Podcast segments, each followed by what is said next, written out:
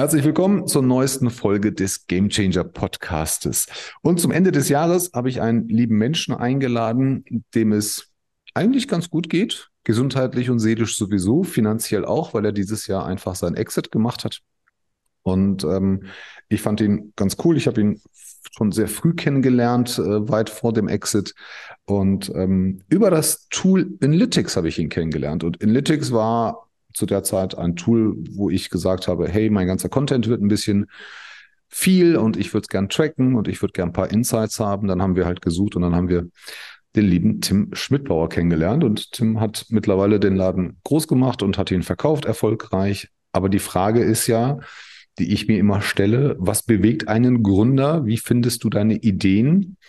Was ich faszinierend finde an Tim war von Anfang an, dass er gesagt hat, ich mache das mal ohne das Geld anderer Leute. Ich bootstrappe hier und ähm, habe vielleicht gar keine Lust mehr reinzureden oder, oder will einfach mal zeigen, dass es, dass es halt auch anders geht und ist schon wieder ganz, ganz in anderen Projekten drin und kann sich fast schon vor Angeboten gar nicht retten.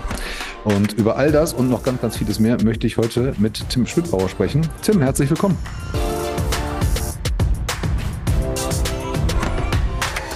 Vielen Dank, Teuer, für die tolle Einladung und danke, dass ich heute hier sein darf.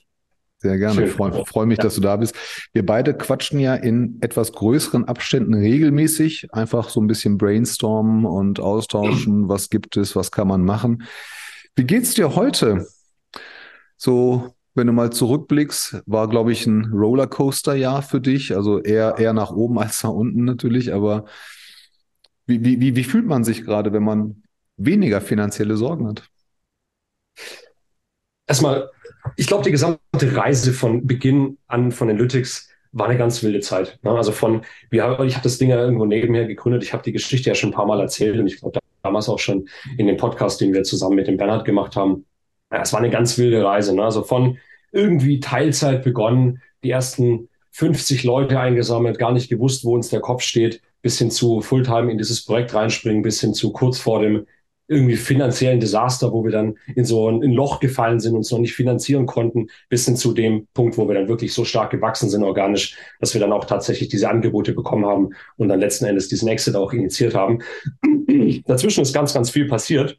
Und ich denke, auch jetzt die Reise ähm, von, von meiner Perspektive als Bootstrap-Gründer ähm, jetzt hin zu sag ich mal, verschiedene Stationen nach dem Exit auch zu durchleben, auch mich wieder neu zu erfinden, ein Stück weit zu merken, was sind meine Stärken, was sind meine Schwächen, was mache ich denn wirklich gern. Ich habe in der Zeit in, bei Analytics ja, also sehr, sehr viel gelernt. Ne? Ich meine, was du immer merkst als Gründer ist, du fängst ja irgendwo an, meistens aus einem Problem, das du selbst ganz gut kennst. Du entwickelst eine Lösung, so war es zumindest bei uns. Wir sind rausgegangen und dann machst du erstmal alles. Na, du bist ja für Support zuständig, du bist ja irgendwie für die Koordinierung der Dev-Ressourcen erstmal zuständig. Gerade im Bootstrap-Bereich ist das ja so eine Sache, weil du hast ein kleines Team. Ne? Du bist ja erstmal auf dich allein gestellt und irgendwie deine Gedanken sind alle Gedanken. Und du merkst auch dann irgendwann über die ganze Journey oder so was, wie gesagt, immer bei mir, ähm, wie viel da einfach noch dazukommt. Ne? Also wie viele Aufgaben dich da irgendwie äh, belasten, was dir dann gut liegt, was dir schlecht fällt. Du musst es aber alles handeln zu Beginn bist du einfach für alles verantwortlich. Und das war ja bei uns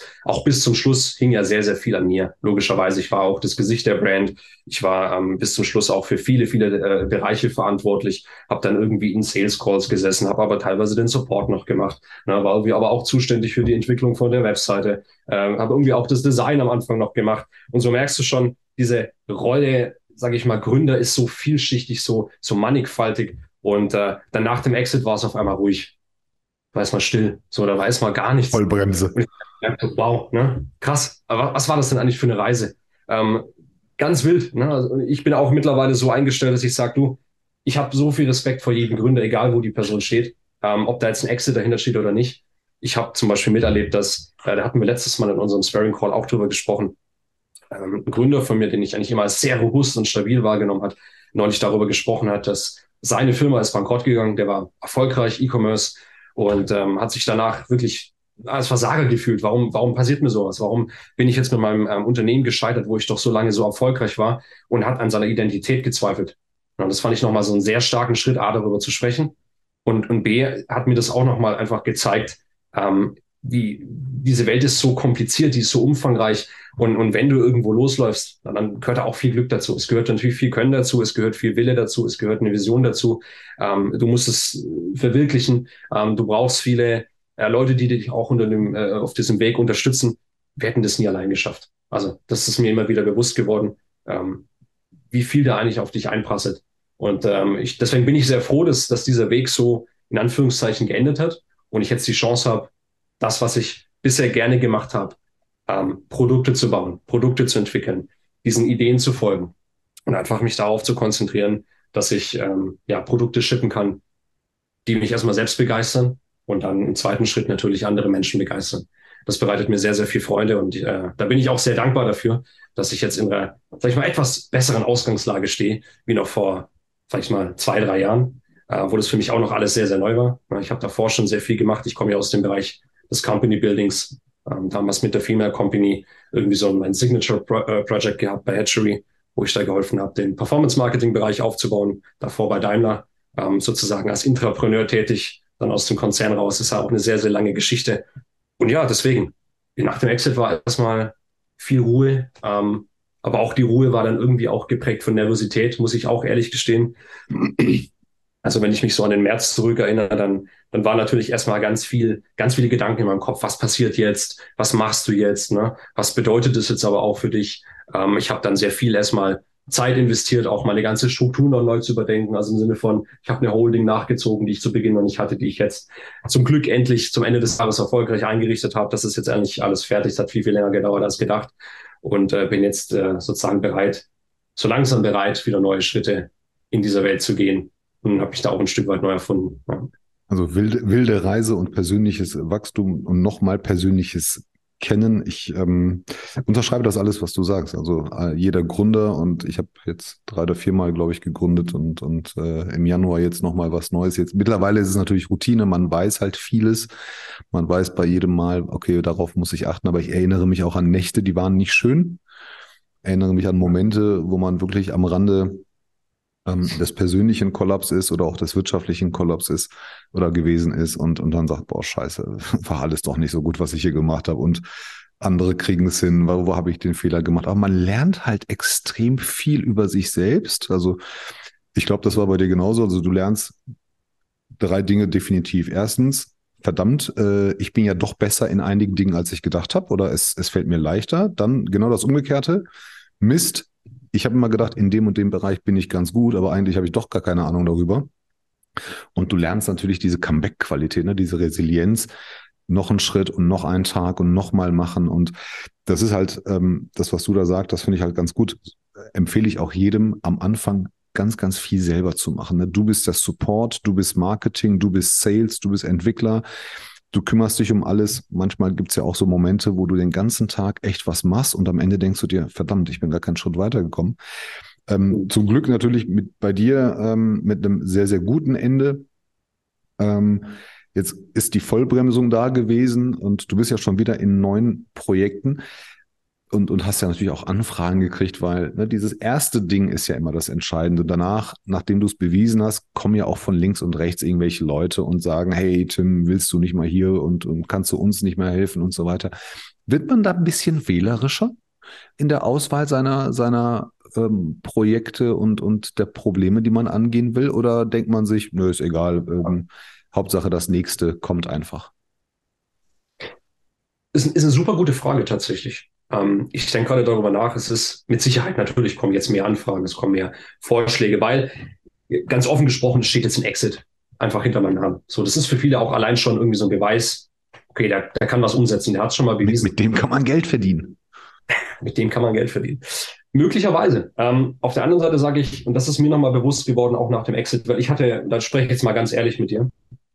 Ähm, natürlich hat mein Ego auch reingekickt. Ne? Es ist, es ist toll, ein, ein Unternehmen an die USA zu verkaufen, was bei vielen auch irgendwie gleich wahnsinnige Fantasien auslöst, ähm, was es bedeutet, eine hier eine Tech-Company in, in, Deutschland aufzubauen und dann in die USA zu verkaufen. Auf der anderen Seite muss ich sagen, mir ist eine Sache aufgefallen. Ich, ich möchte da wirklich darauf achten. Das ist mir persönlich wichtig, dass ich mein, mein Ego da in Zügeln halte. Weil was bedeutet das? Ich habe ja, ich habe was gebaut, aber es hätte genauso gut schieflaufen können. Das ist das, was ich am Anfang hätte oder versucht habe zu transportieren letzten Endes kommen so viele Faktoren zusammen.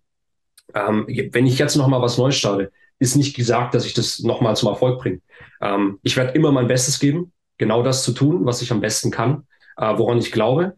Und ähm, es gibt genauso da draußen Gründer, die wahnsinnig talentiert sind, von denen ich unglaublich viel halt, die es vielleicht nicht geschafft haben. Da können tausend Gründe reinspielen. Das kann eine schlechte Finanzierungsrunde sein. Das kann einfach Pech sein. Das kann ein Familienevent sein. Die Welt ist so kompliziert, ist so, so vielschichtig. Ich komme da immer wieder drauf zurück, dass, dass ich das gar nicht so hart bewerte. Ja? Äh, für mich ist es gut, logischerweise aus einem Karriereschritt gesehen, dass ich jetzt mehr Möglichkeit habe, ja, durchaus auch wählerischer sein kann, weil mehr Angebote ähm, mir eben die Möglichkeit geben, auch zu sagen, besser zu selektieren, wo finde ich mich denn wieder? Wo kann ich meine Qualitäten einsetzen und was ist vielleicht nicht meine größte Stärke? Ähm, auch das immer wieder neu zu reflektieren, weil ich verändere mich als Mensch, ich verändere mich aber auch in meiner Position, wo ich gemerkt habe, ähm, einige Dinge liegen mir, andere liegen mir weniger. Und dementsprechend will ich das einfach nochmal mitnehmen. Ich selbst ähm, möchte mich auch immer wieder in die Position eines Schülers begeben. Weil ich glaube, ab dem Moment, wo ich für mich die Entscheidung treffe, ich bin jetzt Lehrer, ich bin jetzt die Person, die anderen zeigt, wie es funktioniert, dann, dann verliere ich meine Fähigkeit selbst, mich zu entwickeln. Und das ist mir unheimlich wichtig. Also ich gebe dir ein konkretes Beispiel. Ich hatte jetzt in der Zeit zwischen Exit und äh, meinem neuen Projekt, mit dem ich jetzt aktuell ähm, wieder aktiv bin, die Gelegenheit, äh, mit zwei Studentengruppen von der TU München zu arbeiten, was mir sehr, sehr viel Spaß gemacht hat, ähm, einfach zu unterstützen und äh, denen auch Perspektive oder Einblicke aus dem Startup-Umfeld zu geben. Das ging um ein Thema Tokenisierung, ähm, es ging auch in Richtung SaaS, B2B etc. Und äh, zwischenzeitlich auch mit dem äh, FinTogether Hub hier aus Stuttgart, das ist finanziert von der Börse Stuttgart, ebenfalls ein paar Mentorings mit ein paar Teams zu machen. Und mir ist einfach aufgefallen, es ist so diese Gratwanderung zwischen, wie viel Education gebe ich rein, aber ich merke genauso, das sind junge Gründer, die sind genauso dynamisch wie ich. Die sind vielleicht noch einen Schritt oder zwei auch vor mir, wenn ich das so formulieren kann.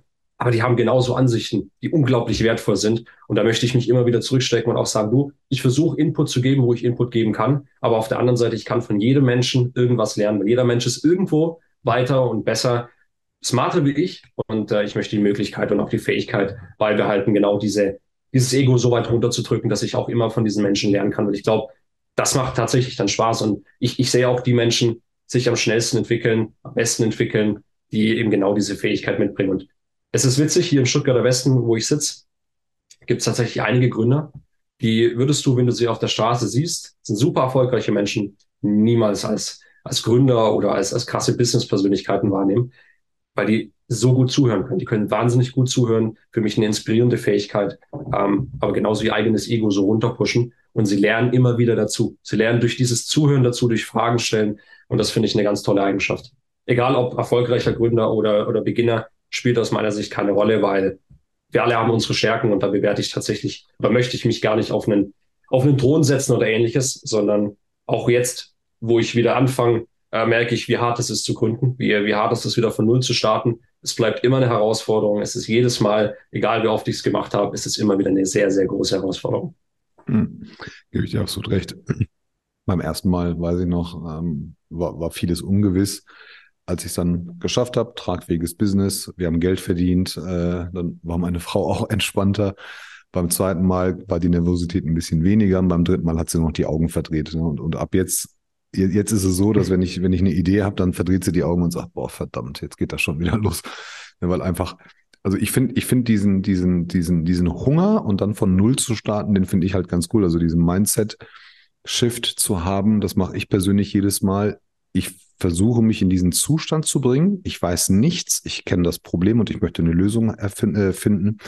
Und ähm, dann ist mein Zustand immer, mir vorzustellen, hey, alles hängt davon ab. Ne? Ich habe kein Geld, das muss mhm. jetzt klappen und so weiter. Und einfach, einfach diesen Druck für mich selber aufzubauen, das ist die Art und Weise, wie ich funktioniere. Anders, anders funktioniere ich nicht. Also aus dem, aus dem Komfort heraus was zu gründen, geht bei mir halt nicht. Ne? Mag bei anderen klappen, bei mir klappt es halt nicht, wenn da nicht wirklich alles drin, drin steckt, was ich, was ich geben kann, was ich weiß. Ähm, wird natürlich auch jedes Mal einfacher. Was wir gemeinsam haben, ist ähm, nicht Tech, weil du kommst aus dem Tech und ich habe gar keine Ahnung von Tech. Was wir gemeinsam haben, ist, wir arbeiten nicht mit dem Geld anderer Leute.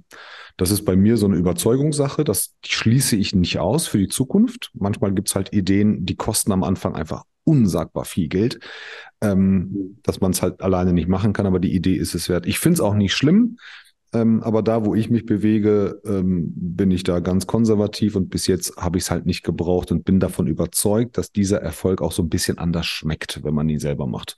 Eine Bootstrapping kostet halt Zeit. Klar, geht vielleicht auch alles nicht so schnell. Ähm, was war deine Überzeugung oder dein Gedanke ähm, zu Bootstrappen? Hm. Also erstmal vorweg, gebootstrapped haben wir zu Beginn ganz logisch, weil wir als Side-Project gestartet sind im Wesentlichen. Das heißt, wir haben das Ding ja nebenher. Also wir haben ganz normal gearbeitet und haben das Ding nebenher entwickelt. Ja, du hattest mir ja damals ein paar Zahlen genannt. Also ich sag mal, wir reden ja auch nicht über 2,50 Euro, das waren schon ernste Summen.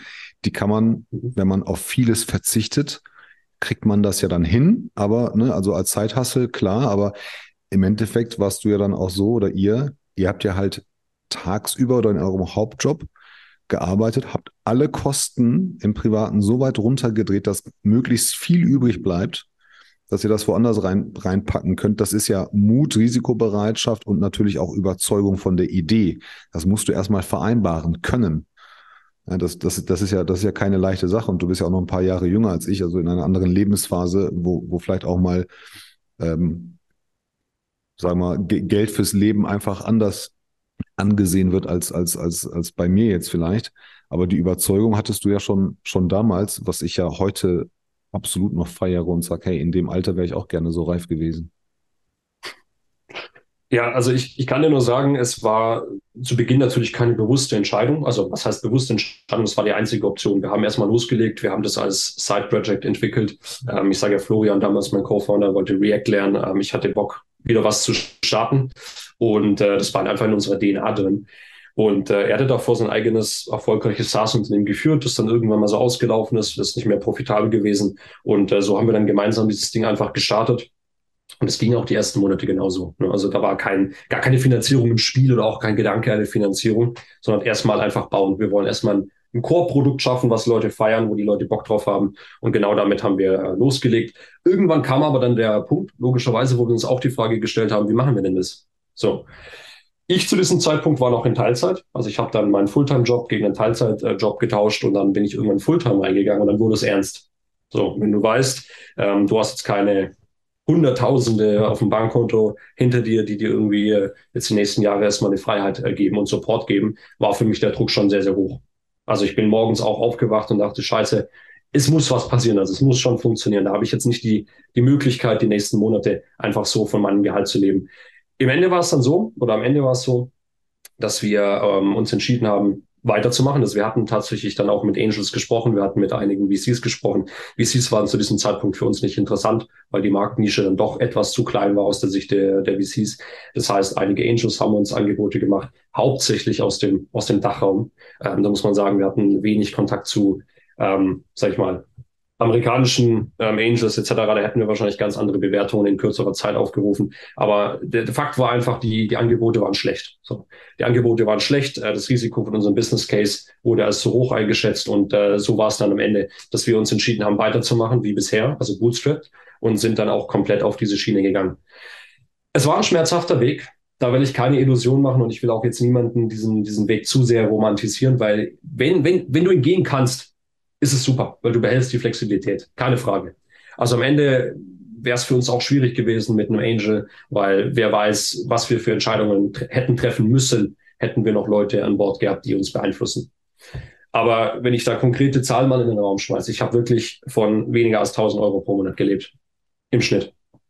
Das heißt, ich hatte wirklich kein Geld. Nichts. Krass. Gar nichts. Ähm, jeder 16-jährige TikToker, jeder 16-jährige TikToker postet mittlerweile seine ja. Klarna-Schulden und die sind definitiv höher als, als, als äh, weniger als 1000 Euro, die man, die man zur Verfügung hat. Deswegen, das zu romantisieren, ist, glaube ich, auf der einen Seite, es ist, ein, es ist eine sehr schöne Erfahrung, weil du bist natürlich dein eigener Herr. Ich hatte die Hand auch auf Invertix, ich konnte machen, was ich, was ich wollte in Bezug auf das Produkt. Was man natürlich da auch wieder sehen muss, ist, die, die, die Umsetzungspower ist limitiert. Also wir haben auch immer versucht, so viel Geld wie möglich in unsere Dev-Ressourcen zu stecken, so viel Geld wie möglich da irgendwie frei zu machen. Deswegen habe ich mich da auch zurückgenommen, damit wir unsere Entwickler bezahlen können, damit wir in das Produkt investieren können. Aber am Ende war es natürlich ein sehr schmerzhafter Weg und auch da wieder keine Illusion. Ne? Es gab Tage, in denen bin ich war ich richtig fertig. So, da habe ich auch die Hilfe von meiner Family gebraucht, um einfach durchzuhalten, weil Na, auch irgendwie dieses Bild von dem Gründer, der dann das einfach durchzieht. Ich glaube, ich, ich habe das von so vielen Menschen gehört, die ich gut kenne, denen ich vertraue, die mir auch vertrauen und die mir das auch anvertraut haben im Persönlichen. Fast jeder struggelt in dieser Phase. Also ne, ich glaube, keiner geht da durch und äh, es berührt einen nicht, weil du hast natürlich diese Existenzängste. Du hast die Angst, was ist jetzt, wenn das Ganze was doch ja scheitert. Gut ist, ne, was ja, ja einfach gut ist, damit man auch weiß, was das bedeutet. Ne, ich habe, ich, um dich kurz zu unterbrechen, ich kenne ich kenn ein paar Leute aus dem Corporate-Umfeld, ähm, in meiner Welt gibt es, gibt es Leute, die gründen gerne, ja, die passen nicht in Corporate, dann gibt es halt andere, die bleiben gerne im Corporate. Das ist, das eine ist nicht besser als das andere. Aber ich, ich kenne ein paar Leute, mit denen bin ich äh, lange befreundet und irgendwann kommt die Diskussion immer, die, die es nicht im Corporate geschafft haben, gehen in die Selbstständigkeit und, und und ich sage dann immer, so, naja, nee, eigentlich, eigentlich so ein bisschen, wenn überhaupt, wenn überhaupt, dann eher umgekehrt, ja. Ähm, wobei die Karrieren also ähm, sind, sind halt nicht vergleichbar. Ne? Aber das Ding ist, am Ende ähm, ich empfehle es jedem, dann auch wirklich mal Verzicht zu üben, weil du einfach sehr viel über dich selber ähm, lernst und auch mal feststellst, oh verdammt, ey, so viel brauche ich im Leben eigentlich gar nicht, zumindest zeitweise nicht. Also ne, wenn man sagt, ich gebe mir ein Drei-Jahres-Ziel oder ein Fünf-Jahres-Ziel, dann ist vieles machbar. Mit unter 1000 ist schon, ist schon sehr hart kalkuliert, aber das ist ja Verzicht auf allen Ebenen. Ne? Das kann die Beziehungen belasten, das kann Freizeit sein, Ausgleich, äh, Luxus, den man sich gönnt, äh, auch mal so ein Abendessen oder sowas. Ähm, aber Fakt ist, du lernst halt so viel über dich und auch auch mal über die Dinge, die du wirklich im Leben brauchst und, und, und lernst halt auch diszipliniert Dinge dem Erfolg oder dem persönlichen Ziel zu unterstellen. Das empfehle ich wirklich jedem, der das, der gründet, auch das mal zu erleben und, und auch mal zu fühlen, wie, wie es sich, wie es sich anfühlt. Und, und dann schätzt man halt auch ganz, ganz andere Dinge, als wenn die Karriere einfach sehr steil und sehr einfach folgt. Vermutlich schon, ja. Also ich denke mal, wenn du gewohnt bist, auf großem Fuß zu leben, was auch immer das für dich oder für jeden, der jetzt zuhört, bedeutet, hat jeder ein anderes Bild davon, dann ist das definitiv das Gegenteil davon. Da bin ich überzeugt. Also es gibt natürlich auch Bootstrap-Gründer, die vielleicht relativ schnell an den Punkt kommen, wo die Finanzen so gütig sind, dass du dir einen normalen oder einen guten Lebensstil ähm, ermöglichen kannst. Aber bei den meisten Gründern, die ich kenne, ist es eher nicht der Fall. Da verdienen viele der Angestellten deutlich mehr als der Gründer selbst. So war es bei uns. Ja. Äh, das hat sich dann auch gegen Ende natürlich etwas entschärft, weil wir dann mehr Financials hatten, wir hatten mehr Cashflow und ich konnte mir dann auch ein etwas besseres Leben ermöglichen, was aber immer noch weit, weit unter dem von jedem Angestellten liegen oder gelegen ist, ne, in dem Sinne. Deswegen, es ist ein zweischneidiges Schwert. Du spekulierst natürlich auf der einen Seite auch irgendwann mal darauf, dass du zum Beispiel einen Exit hast oder dass das Unternehmen so groß wächst, dass du eben in deiner Position dich auch äh, ein Stück weit freier entwickeln kannst, dann dir auch mehr Freiheiten rausnehmen kannst.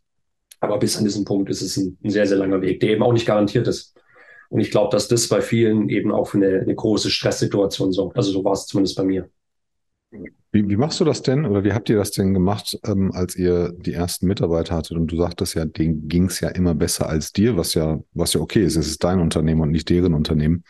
Aber ähm, worauf achtet man in so einer Phase bei Mitarbeitern? Bei etablierten Unternehmen ist es klar, Aufgaben sind klar, Ziele sind klar, Company Mission, Vision und so weiter. In der Gründungsphase, wo der Erfolg gewünscht und geträumt ist, aber manchmal noch gar nicht sichtbar ist, ist ja auch viel Risiko. Worauf achtest oder hast du denn beim Recruiting geachtet? Also ich muss dazu sagen, äh, wir hatten keine festangestellten Mitarbeiter, sondern was wir hatten ist, wir haben eigentlich ausschließlich mit Freelancern gearbeitet. Das war für uns, wir hatten, wir brauchten keinen Support auf, auf der Ebene, sage ich jetzt mal, äh, Kundensupport etc. Das war für uns nicht so dringend, nicht so schmerzvoll, dass wir es nicht hätten selbst machen können. Deswegen haben wir das auch selbst gemanagt, sondern wir hatten ausschließlich Dev-Ressourcen. Und äh, die hat tatsächlich mein Co-Founder koordiniert, weil er kommt aus diesem Bereich, also Software Management etc.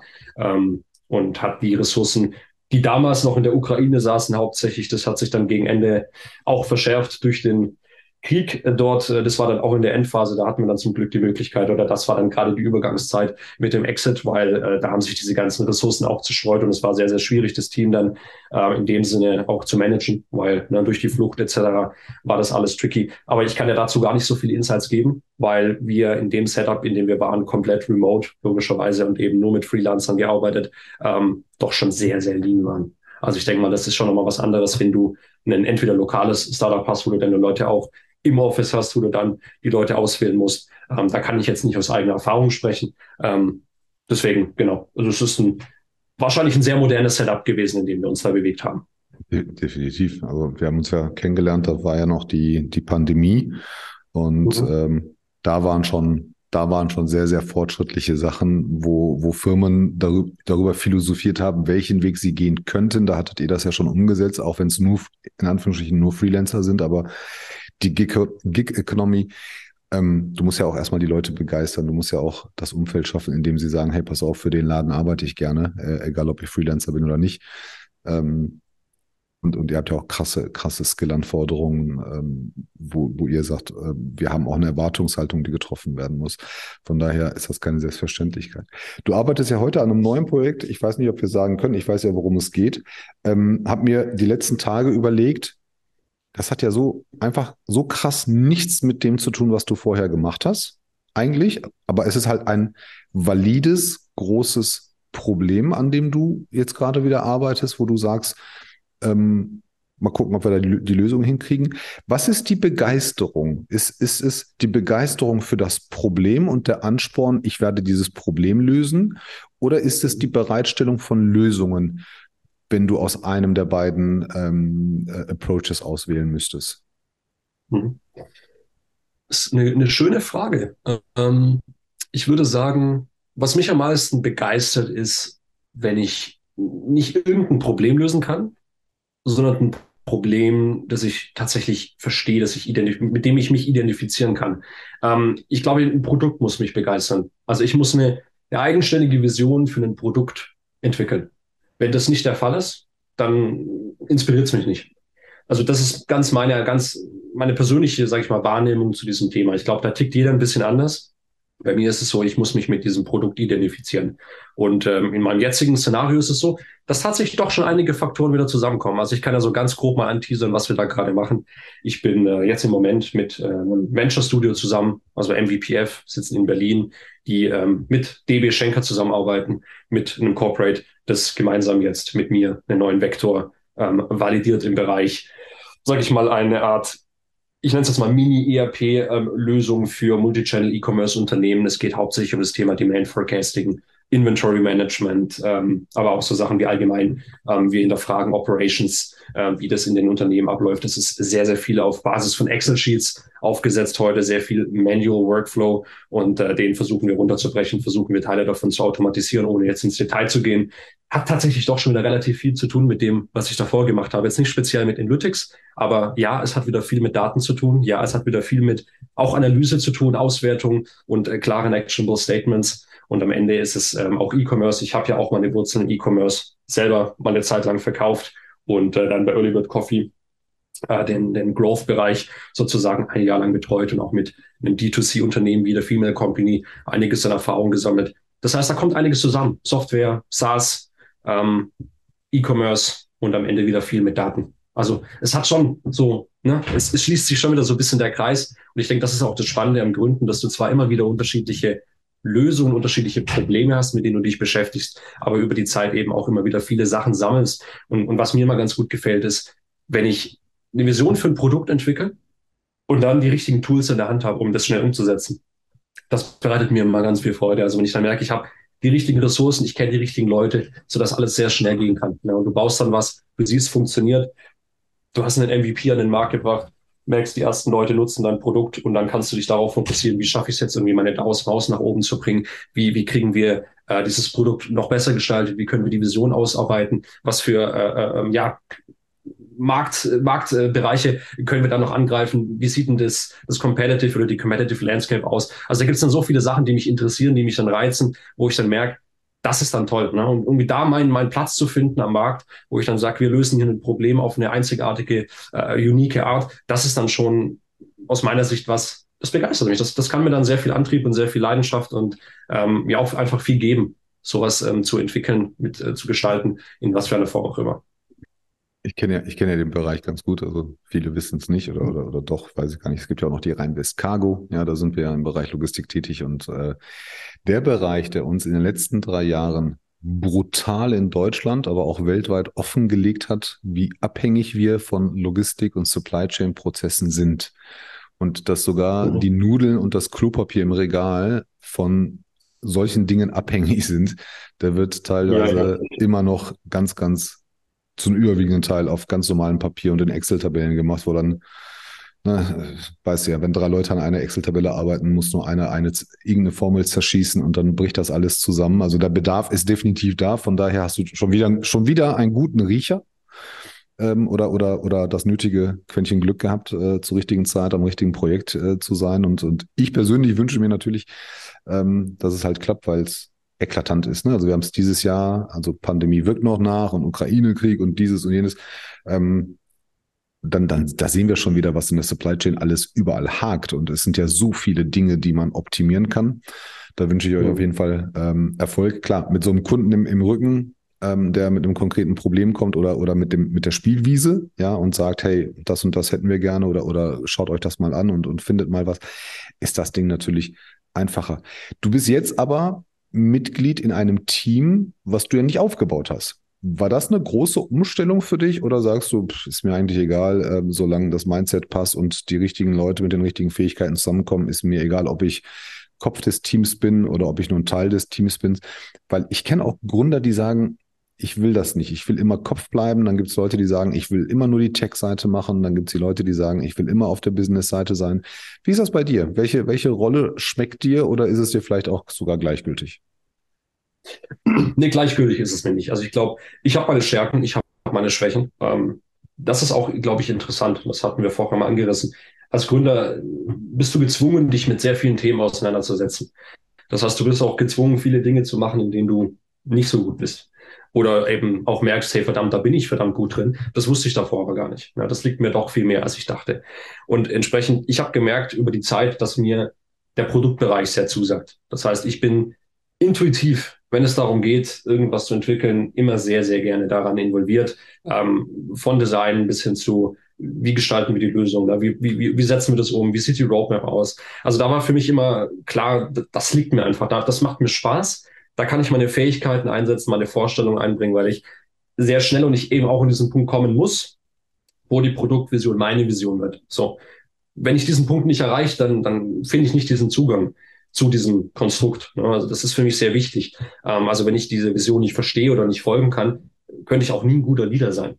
Also das mal davon abgesehen. Es ist, ich glaube, eine Grundvoraussetzung, das Produkt nicht nur in- und auswendig zu kennen, zu verstehen, zu fühlen, sondern eben auch selbst diese Vision, also so ist es für mich eben, entwickeln zu können, vorgeben zu können.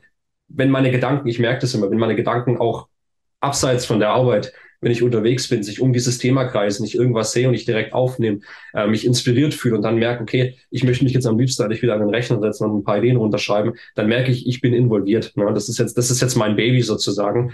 Und ähm, in dem Kontext, wie das jetzt mit dem Studio abläuft, ist es ja relativ pragmatisch. Also wir haben eine Problemstellung identifiziert. Dazu gab es auch schon einen, einen, teilweise ausgearbeiteten Vektor ab dem Punkt, wo ich eingestiegen bin. Und äh, jetzt sind wir eben gemeinsam daran, diesen Vektor runterzubrechen, zu konkretisieren, ähm, über die Problemstellung hinaus jetzt auch einen, einen möglichen Markteintritt zu identifizieren, zu skizzieren und dann mit einem MVP zu starten. Also die Gespräche, die wir jetzt geführt haben mit vielen diversen Multichannel-Unternehmen, äh, sind sehr, sehr positiv. Äh, das Problem existiert, da sind wir uns sicher. Jetzt ist nur noch die Frage, nicht mehr, ob dieses Problem existiert, sondern wie setzen wir es um und nochmal konkret auf die Fragestellung, kann ich mir vorstellen, in eine andere Rolle überzugehen. Also, ne, ich habe jetzt gesagt, Produkt liegt mir sehr. Ich habe aber auch meine, sag ich mal, meine Stärken oder meine Skills in anderen Bereichen. Ich bin wahrscheinlich nicht der typische Founder, den es wahrscheinlich auch gar nicht gibt. Also nicht der typische CEO oder der typische CTO oder was auch immer, sondern ich sehe mich tatsächlich als jemand, ich kann viele Dinge. Ähm, ich bin jetzt nicht in dieser einen Disziplin der beste Player überhaupt. Also ich habe irgendwie meine, mein Background in Performance Marketing, das habe ich lang gemacht.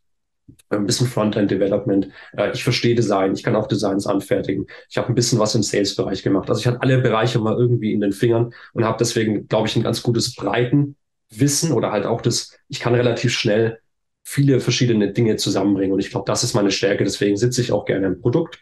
Ähm, in Bezug auf das Team ist es so, dass wir da sehr klein eigentlich sind, was das anbelangt. Also MVPF ist äh, an sich natürlich relativ groß oder hat viele Projekte, die sie durchführen, aber das Team ist in, im Normalfall so aufgestellt, dass es halt eine Lead-Formel gibt. Das in diesem Fall bin ich das, dann gibt es einen Venture Architect, der dem Ganzen zuarbeitet und eine relativ flexible ähm, äh, Ressource, die dann das Team ist, ne, die dann irgendwie über Devs reicht oder auch über äh, Design, die du dann im Endeffekt buchen kannst, die jetzt gar nicht fest deinem Projekt zugeordnet ist. Was, was hören wir von dir in den nächsten paar Jahren noch? Was ist so dein persönliches Ziel? Ja gut, das werden wir erst mal sehen. Ne? Da möchte ich humble bleiben, weil ich weiß es nicht. Am Ende ähm, kann ich dir das nicht sagen. Also ich werde ich werde meiner Intuition folgen. Ähm, ich habe mal einen schönen äh, Spruch gehört in einem Buch tatsächlich, der mir im Gedanken geblieben ist. Ähm, you feel, you go. So, ähm, ich habe gemerkt, ich kann es nicht planen wenn ich äh, dir jetzt meine Geschichte erzähle, rückblickend, kann ich die wunderbar toll ausschmücken. Und ich kann dir sagen, das war alles genauso geplant. Aber es ist natürlich Bullshit. Ne? Ähm, nichts davon war so geplant. Äh, es ist gekommen und ich habe mich äh, immer wieder angepasst. Ich habe mich immer wieder neu hinterfragt und so wird es jetzt auch in der Zukunft sein. Ähm, ich werde mehr über mich selbst lernen, ich werde mehr über meine Stärken als Gründer lernen, genauso aber auch über meine Einschränkungen, meine Schwächen, die genauso existieren. Und ähm, werde diesen Weg jetzt folgen. Und äh, ich fühle im Moment dieses Produkt, ich fühle das Problem, ähm, möchte dem auch ähm, jetzt, wie gesagt, die Plattform bieten, meine Möglichkeit oder meine meine Energie diesem Projekt widmen, so dass wir da äh, möglichst schnell auch äh, wirklich softwareseitig was verproben können und dann das Feedback vom Markt bekommen. Deswegen hoffentlich, aber auch nur vielleicht ähm, wird sich da in Zukunft ähm, ja, ein, ein Produkt am Markt etablieren und wir werden da gemeinsam äh, was reißen. Aber es ist offen. Also deswegen, ich gucke da positiv in die Zukunft, freue mich auf das, was kommt, ähm, aber gehe da mit einer gewissen Flexibilität und auch einer gewissen Lockerheit an die Sache ran, die es hoffentlich auch braucht. Krass, nicht einmal das Wort Börse in den Mund genommen. Finde ich gut. ja, ist ja, ist ja, ist ja auch okay. Ne? Also ich habe ich hab, ich hab persönlich, äh, komme ich aus dem Bankengewerbe und, und äh, habe ganz lange davon geträumt, irgendwas an die Börse zu bringen, aber, aber nicht klassisch, wie man sich das vorstellt, sondern an die Anleihebörse, weil ich da schon ein paar Mal begleitet habe als, als Bank und ähm, fand das total interessant und, und sehr komplex, dass ich gesagt habe, irgendwann probiere ich das mal. Irgendwo im Hinterkopf schlummert die Idee noch, ähm, aber da geht es nicht um Geld, da geht es nicht darum, ähm, das umsetzen zu können. Geld bleibt automatisch übrig. Deshalb finde ich es ganz gut, dass, dass bei dir auch diese Logik herrscht. Ähm, Geld verdienen wir klar irgendwann. Ähm, das ist jetzt nicht das primäre Ziel, aber erstmal ein Problem lösen, beziehungsweise eine Lösung schaffen. Ähm, für, für einen Bedarf, den es, den es definitiv gibt und diesen Schmerz stillen. In der Regel stelle ich jedem Gast ja. am Ende drei Fragen. Das Ding nennt sich hier Game Changer Podcast. Was war dein Game Changer im Leben? Game Changer im Leben. Da muss ich mal nachdenken. Das ist schwierig. Das ist eine schwierige Frage. Hm. Ich glaube, okay, doch, ich habe, glaube ich, eine Antwort für dich ich glaube, der Game Changer in meinem Leben, so abstrakt die Frage auch ist, ist, ist glaube ich, Ehrlichkeit. Ehrlichkeit zu mir selber, zu, zu dem, was mir gut tut, ne, was ich im Moment fühle und was ich nicht fühle. Ich glaube, Ehrlichkeit im Allgemeinen ist, ist ein sehr, sehr wichtiger Wert. Und ich glaube, die, die kräftigsten, die stärksten Menschen in unserer Gesellschaft sind auch die, die tendenziell am ehrlichsten sind, ähm, vor denen ich auch am meisten Respekt habe. Deswegen es mag dich vielleicht überraschen, aber es ist jetzt gar kein Hardskill. Es ist auch die Fähigkeit, sich zu artikulieren, sich zu verständigen, transparent, ehrlich zu sich selbst zu sein, zu anderen. Und ich glaube, oder meine persönliche Erfahrung hat mir einfach gezeigt, dass Kommunikation unheimlich wichtig ist. Im Zwischenmenschlichen, im Business, überall. So. Und Probleme entstehen da oder auch Reibung entsteht da tendenziell am meisten, wo die Kommunikation schlecht ist wo Menschen sich nicht verständigen, wo Menschen aneinander vorbeireden, weil, sagt meine Erfahrung hat mir immer wieder gezeigt, also abstrakt das klingen mag, dass Probleme immer dann auftreten, wenn genau das nicht gegeben ist. Also wenn ich die andere Person nicht sehen kann, ähm, es kann Kunde sein, es kann äh, Beziehung, es kann Partner sein, es kann, äh, weiß ich nicht, auch im, im ganz normalen kollegialen Umfeld sein, wo ich denke, äh, was für ein Arsch, warum hat er das gemacht? Es gibt immer einen Grund. Es gibt immer einen Grund, warum ein Mensch handelt, wie er handelt. Und wann immer ich in der Lage bin, transparent mich mitzuteilen und äh, Verständnis zu zeigen oder beziehungsweise zu, zu ähm, kommunizieren, also ehrlich zu kommunizieren, was habe ich in dem Moment gefühlt, ne? zum Beispiel, wenn mir irgendwas widerfahren ist oder ich vielleicht auch ein bisschen aufgebraust bin, dann sorgt es in 99 Prozent aller Fälle für Verständnis. Und Verständnis ist dann wiederum genau das Gegenteil von, von dem, was wir dann als Streit klassifizieren. Also das ist so eine grundlegende Erkenntnis in den letzten Jahren bei mir gewesen,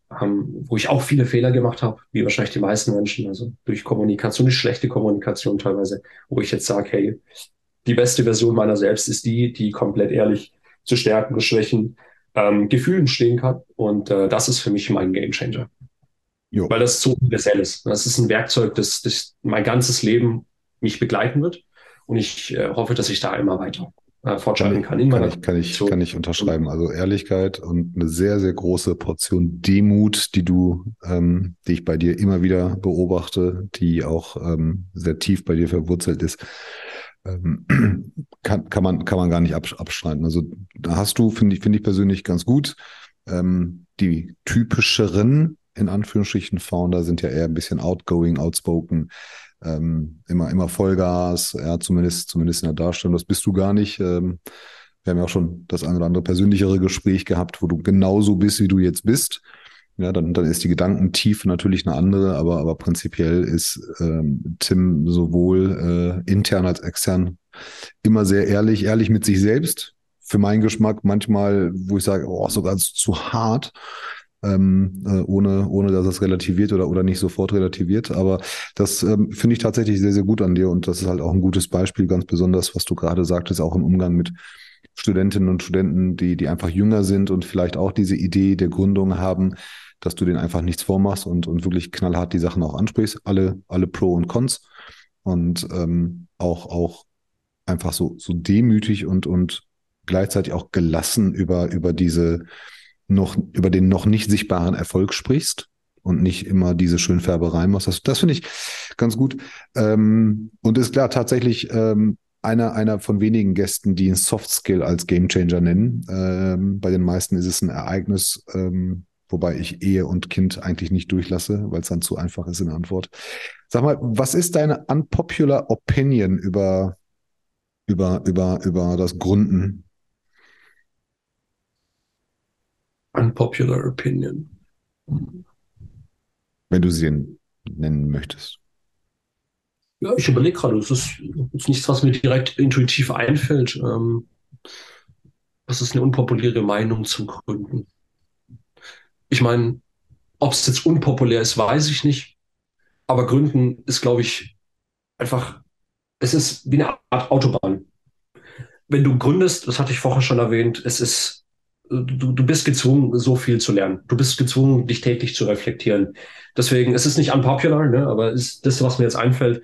Ich glaube, Gründen ist einfach eine Autobahn. Du, du, du gleist auf und du merkst dann, mit jeder, mit jeder Stunde, mit jedem Tag, wie du deine Entwicklung ungefähr antreibst. Also das ist das, was ich eben gemerkt habe. Du bist, äh, du hast eigentlich fast nie diesen Stillstand. Du bist immer in Bewegung. Und das kann durchaus sehr, sehr anstrengend sein. Das kann durchaus sehr, sehr schön sein. Aber ich glaube, es gibt auch den meisten Menschen die Möglichkeit, ähm, sich eben sehr, sehr schnell zu entwickeln. Und was mir eben auch aufgefallen ist, und dafür bin ich genauso dankbar, ist die Möglichkeit, viele Menschen kennenzulernen, die in, in Bereichen weiter sind wie ich von denen ich dann wieder was aufnehmen kann. Ne? Mit diesen Menschen wäre ich nie in Kontakt getreten. Wie haben wir uns denn kennengelernt? Gleiches Beispiel. Ja, ne? absolut. Ne? Wir sind auf zwei verschiedenen Autobahnen unterwegs. Ähm, aber am Ende haben wir uns irgendwo ne, auf einem Autobahnkreuz getroffen und äh, hatten immer wieder einen Austausch und treffen uns jetzt häufiger, was sehr, sehr schön ist. Und, und ich glaube, genau das ist wirklich toll und das macht auch Spaß im Gründen, unabhängig von der Idee, unabhängig davon, was am Ende dabei rauskommt, weil das ist, ne, wie gesagt, durch viele Faktoren äh, wird das Ganze beeinflusst, aber du hast die Möglichkeit. Du kommst das mit Leuten in Kontakt. Autobahnkreuz, Kevin, Kevin Meyer war es, glaube ich. Das kann sogar sein. Ja, der uns gerade zusammengeführt hat. Ich, ich weiß noch, dass Kevin, dass wir dieses Problem hatten, dass wir gesagt haben, ach, irgend so ein cooles Tool, so ein einfach zu verstehendes Tool, was wirklich uns hilft. Und, und irgendwann kam Kevin und sagte, ey, ich habe jemanden kennengelernt. Cooler Kerl, coole Lösung, mit dem, lass mal mit dem quatschen. Und ähm, ja, dann kam das so ganz normal, ganz normal, glaube ich, gequatscht. Aber ja, das ist ein gutes, gutes Beispiel mit dieser Autobahn. Ne? Dass je, jeder fährt seine eigene und, und irgendwann nimmt man da die Abfahrt oder das Kreuz und wechselt oder trifft sich irgendwo. Ähm, das, das ist halt ähm, tatsächlich eine gute Beschreibung. Kann anstrengend sein, weil man halt auch phasenweise gar nicht zur Ruhe kommt und keinen Rastplatz kommt, um dann mal in dieser Bildsprache zu bleiben. Ähm, aber wenn man, wenn man auf die Dinge achtet, die überwiegen, ne? Lernen, Geschwindigkeit, Wachstum, Überleben, ähm, ähm, dann auch mal überholen. Das sind natürlich in, der, in dieser Bildsprache all diese Dinge, die, die da, die da zutreffen und, und ähm, tatsächlich das Ganze auch ausmachen. Du kannst dann halt nicht mal auf die rechte Spur ziehen und mit 30 fahren. Das geht nicht, weil dann bist du überrollt. Aber prinzipiell, ja, du musst halt Bock haben, du musst halt äh, auch das Fahrzeug und das Umfeld haben, dass du sagst, ich traue mich da drauf. Ähm, und dann, und dann fahre ich einfach mal mit dem Verkehr mit und irgendwann bist du halt so gut, dass du sagst, ich überhole jetzt mal. Was wollte denn der Tim werden, als er zehn Jahre alt gewesen ist oder, oder, oder als kleiner Tim? Was wolltest du denn da werden? Das ist eine gute Frage. Ja, ich weiß nicht. Also ich hatte tatsächlich immer, ich, ich glaube, ich wollte sogar Tierforscher werden. Ja. Tierforscher? Expedition machen, äh, Abenteuer erleben, Tiere im Regenwald erforschen. Äh, ich habe immer noch sehr viel, viel Freude mit Tieren. Also es ist äh, immer noch was, was mir irgendwie sehr am Herzen liegt. Aber äh, tatsächlich, weiß ich nicht, also ganz andere Vorstellung. Ich glaube, ich hatte von dem, was ich jetzt heute mache, gar keinen Plan. Hättest du mir mit zehn gesagt, was ein Unternehmen ist, ich hätte keinen keinen Schimmer gehabt. Ich hätte nicht mal verstanden, was ein Unternehmer macht. Also äh, die, die Welt war mir fremd. Das ist erst äh, irgendwann viel, viel schwerer gekommen, äh, wo ich das dann als, als Möglichkeit gesehen habe, ähm, genau dieses Wachstum irgendwie zu erleben, also auf diese Autobahn aufzugleisen, ähm, wo mir das in Perspektive gegeben hat, tatsächlich. Aber davor waren die Wünsche und die Ideen ganz andere. Aber da hatte ich auch von der Welt keine Ahnung. Also ich bin jetzt nicht die klassische Unternehmerfamilie, wo schon von Anfang an klar war, ja, der Tim, ja, der macht das, was der Vater macht oder was die Mutter macht oder ähnliches. Das war bei mir nicht der Fall. Tierforscher, Tierforscher ist gut. Aber gut, der Entdecker in dir, der ist ja da. Also den, den, den, den, dem Entdecker hast du ja nachgegeben. Ne? Ja. Das, das lebst du ja auch. Sind keine Tiere, sind Probleme, sind, ist Technik. Ähm, und, und wer weiß, vielleicht findest du auch demnächst äh, eine Lösung für irgendwas, was mit Tieren zu tun hat oder, oder wer weiß was. Ähm, aber der Entdecker ist definitiv da. Der hat seinen Weg rausgesucht in die weite Welt, hat ihn, hat ihn auch gefunden. Und ähm, ja, ich finde das gut. Also der rote Faden ist doch, ist doch sichtbar. Zum, zum Ende, du warst ja, du hast ihn ja auch kennengelernt, den Andreas Wiener. Ähm, immer schöne Grüße, den grüße ich jedes Mal in jeder Folge und der hat mir eine ganz, ganz wichtige Sache beigebracht, die ich auch jedes Mal zitiere. Zum Abschied darf der Gast alles sagen, was er möchte, außer Danke für die Einladung. Und bevor du deine letzten Sätze sprichst und ich den Podcast gleich zumache, wünsche ich natürlich jedem noch ein schönes Wochenende, noch einen schönen Tag, egal ähm, wann ihr das hier hört. Ähm, hoffe, die Folge hat euch gefallen. Wer Tim Schmidtbauer nicht kennt, also unbedingt bei LinkedIn folgen. Ähm, phasenweise sehr aktiv, phasenweise mal nicht. äh, aber, aber jetzt wissen wir auch warum. Würde im Zeugnis stehen. er war stets bemüht, aktiv zu sein. ähm, nee, es, es, reagiert, reagiert aber immer schnell auf äh, Nachrichten und äh, aus persönlicher Erfahrung kann ich sagen, ähm, wenn man ihn anschreibt und er kennt einen nicht, er antwortet und äh, nimmt sich die Zeit. Also jeder, der ihn nicht kennt, bitte folgen. Ansonsten ähm, wünsche ich mir natürlich Kritik und äh, Glückwünsche. Also netten Kommentar nehme ich gerne und ähm, wenn es Kritik gibt, äh, auch gerne. Und hoffe, die Folge hat euch gefallen. Und jetzt Tim mit seinem Abschluss. Ich darf nicht Danke sagen, deswegen wiederhole ich einfach, was du gesagt hast. Ja, ähm, es hat mich tatsächlich gefreut, äh, wieder heute mit dir zu sprechen, äh, ohne, ohne Umschweifen. Und äh, als, als Closer, ich habe keinen großen Aufhänger, deswegen, wer heute zugehört hat, wer die Folge spannend fand, ja, nehmt diesen Podcast, abonniert diesen Podcast, super gerne natürlich. Und auf der anderen Seite ähm, schreibt mir gerne auf LinkedIn. Also wenn ihr Bock habt, mehr zu erfahren über was auch immer, ähm, über meine Person oder über das, was ich gerade im Moment mache. Wenn ihr da irgendwelche Anknüpfpunkte seht oder ansonsten sagt, hey, lass, lass uns einfach mal connecten, lass uns mal sprechen. Ich bin da sehr offen, ich freue mich über die Nachrichten. Ähm, schreibt mir einen kleinen kurzen Aufhänger in die, in die Connection-Anfrage und äh, dann freue ich mich. Ja. Und jetzt freue ich mich aufs Wochenende. Ähm, wünsche allen, auch dir, Tolga, ähm, eine schöne Weihnachtszeit, die jetzt ansteht. Und äh, dann hoffentlich auch einen guten Rutsch ins neue Jahr. Wir sprechen uns bald wieder. Das wünsche ich euch, euch allen und dir auch. Schöne Weihnachtszeit, schönen Übergang. Bis zum nächsten Mal. Ciao, ciao. Ciao.